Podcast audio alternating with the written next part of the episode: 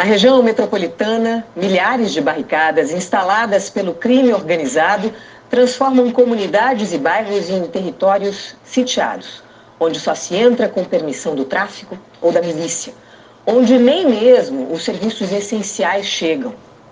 Caminhões de lixo não entram nas ruas bloqueadas. Ambulâncias demoram mais a prestar socorro, isso quando conseguem chegar ao destino.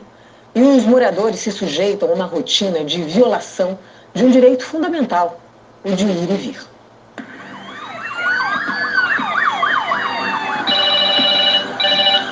Estamos chegando, boa tarde.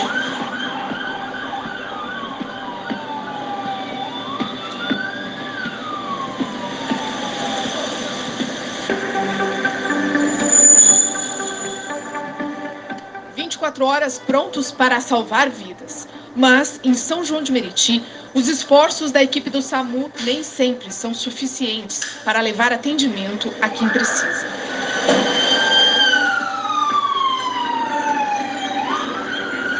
As barricadas estão na sua rotina de trabalho hoje? Sim, bastante. Praticamente 90% das ocorrências, o local tem barricada.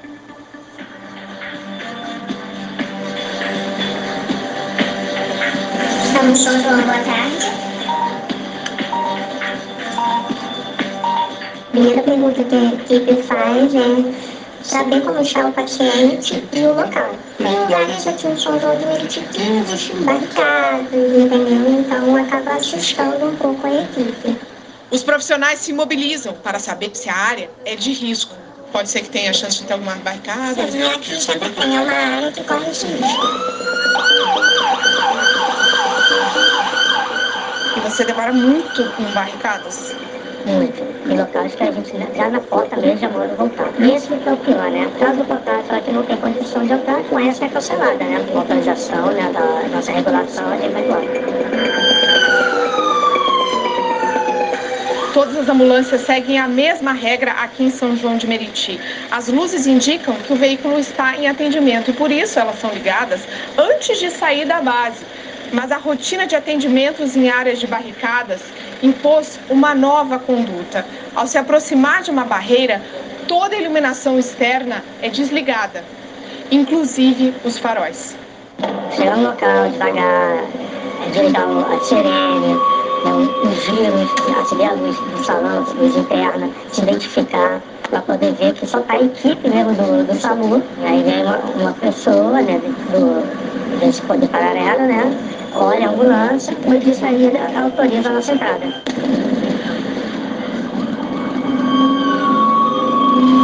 A demora no atendimento do SAMU pode ter consequências no tratamento do paciente no hospital. A gente acabou de chegar na unidade.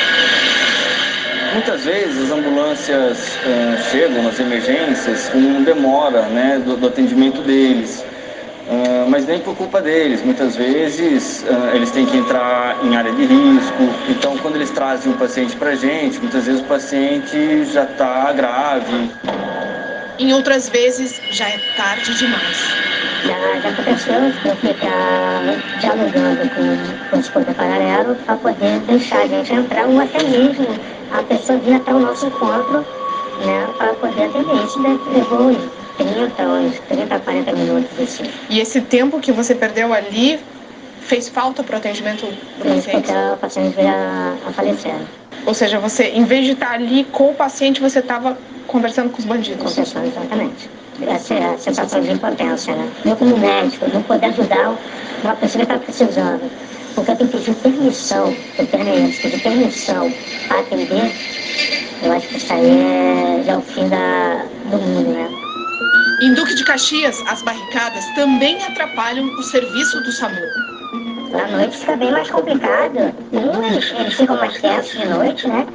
E dois, você não sabe nem onde eles estão. Nem onde eles estão. Eles têm, têm armas de longo alcance. É, de longe eles estão vendo. E a gente não vê nada.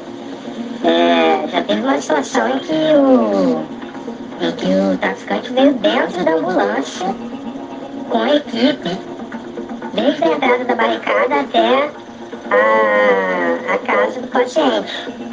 para assegurar a nossa passagem de forma tranquila. É todo dia fica essa sensação de será que hoje vai ser o dia que eu, que eu vou ser baleado no trabalho? Ou será que hoje vai ser o dia que eu não vou voltar? Fica essa sensação. Um enfermeiro do SAMU da capital viveu essa situação. Em junho do ano passado, foi baleado a caminho de um resgate em Ramos, na Zona Norte. Ele estava na motoambulância da prefeitura.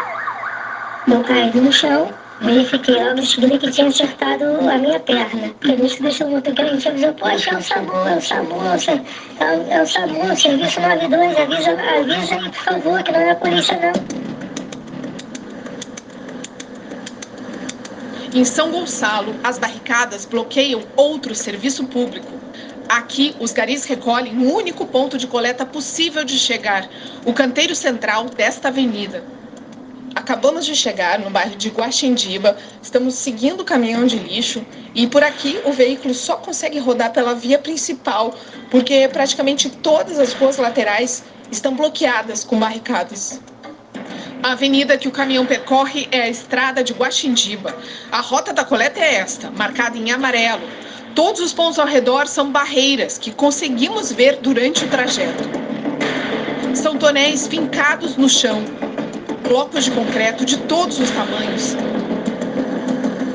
estacas de ferro, muito mato e entulho. Obstáculos que mudaram o planejamento de limpeza de toda a região. Rotas que seriam feitas em uma hora chegam a levar três horas por causa dos desvios. A prefeitura faz algum planejamento especial das rotas para conseguir acessar essas áreas com barricadas? Fazemos sim rotas alternativas para estar acessando esses locais. Isso demanda mais tempo. Com certeza. E mais o tempo do caminhão para estar nessa área. A dificuldade no recolhimento de lixo é relatada por moradores de outras áreas, onde também há barricadas. A coleta de lixo ali ficou inviável, porque o caminhão não tem como subir, só passa moto, não passa nem carro nessa rua, nessa barricada que eles colocaram. E de frente eles instalaram um ponto de venda de drogas e os bandidos ficam ali fortemente armados. A gente de fato está sentindo prisioneiro. Do alto, acompanhamos o trajeto deste carro azul em Saracuruna, Duque de Caxias. Dentro estão três idosos. A cada barreira, uma senhora desce, retira parte da barricada, o carro passa e segue viagem. Uns 30 metros à frente, o veículo é obrigado a parar de novo. A mesma senhora desce novamente, tira por alguns instantes a barra de ferro e o carro passa de novo. Anda mais uns 50 metros e pela terceira vez a viagem não tem como continuar. Desta vez, o próprio motorista desce e caminha até a barricada. Libera e só então pode passar. Mas não vai embora sem parar de novo, para que a barricada volte para o mesmo lugar.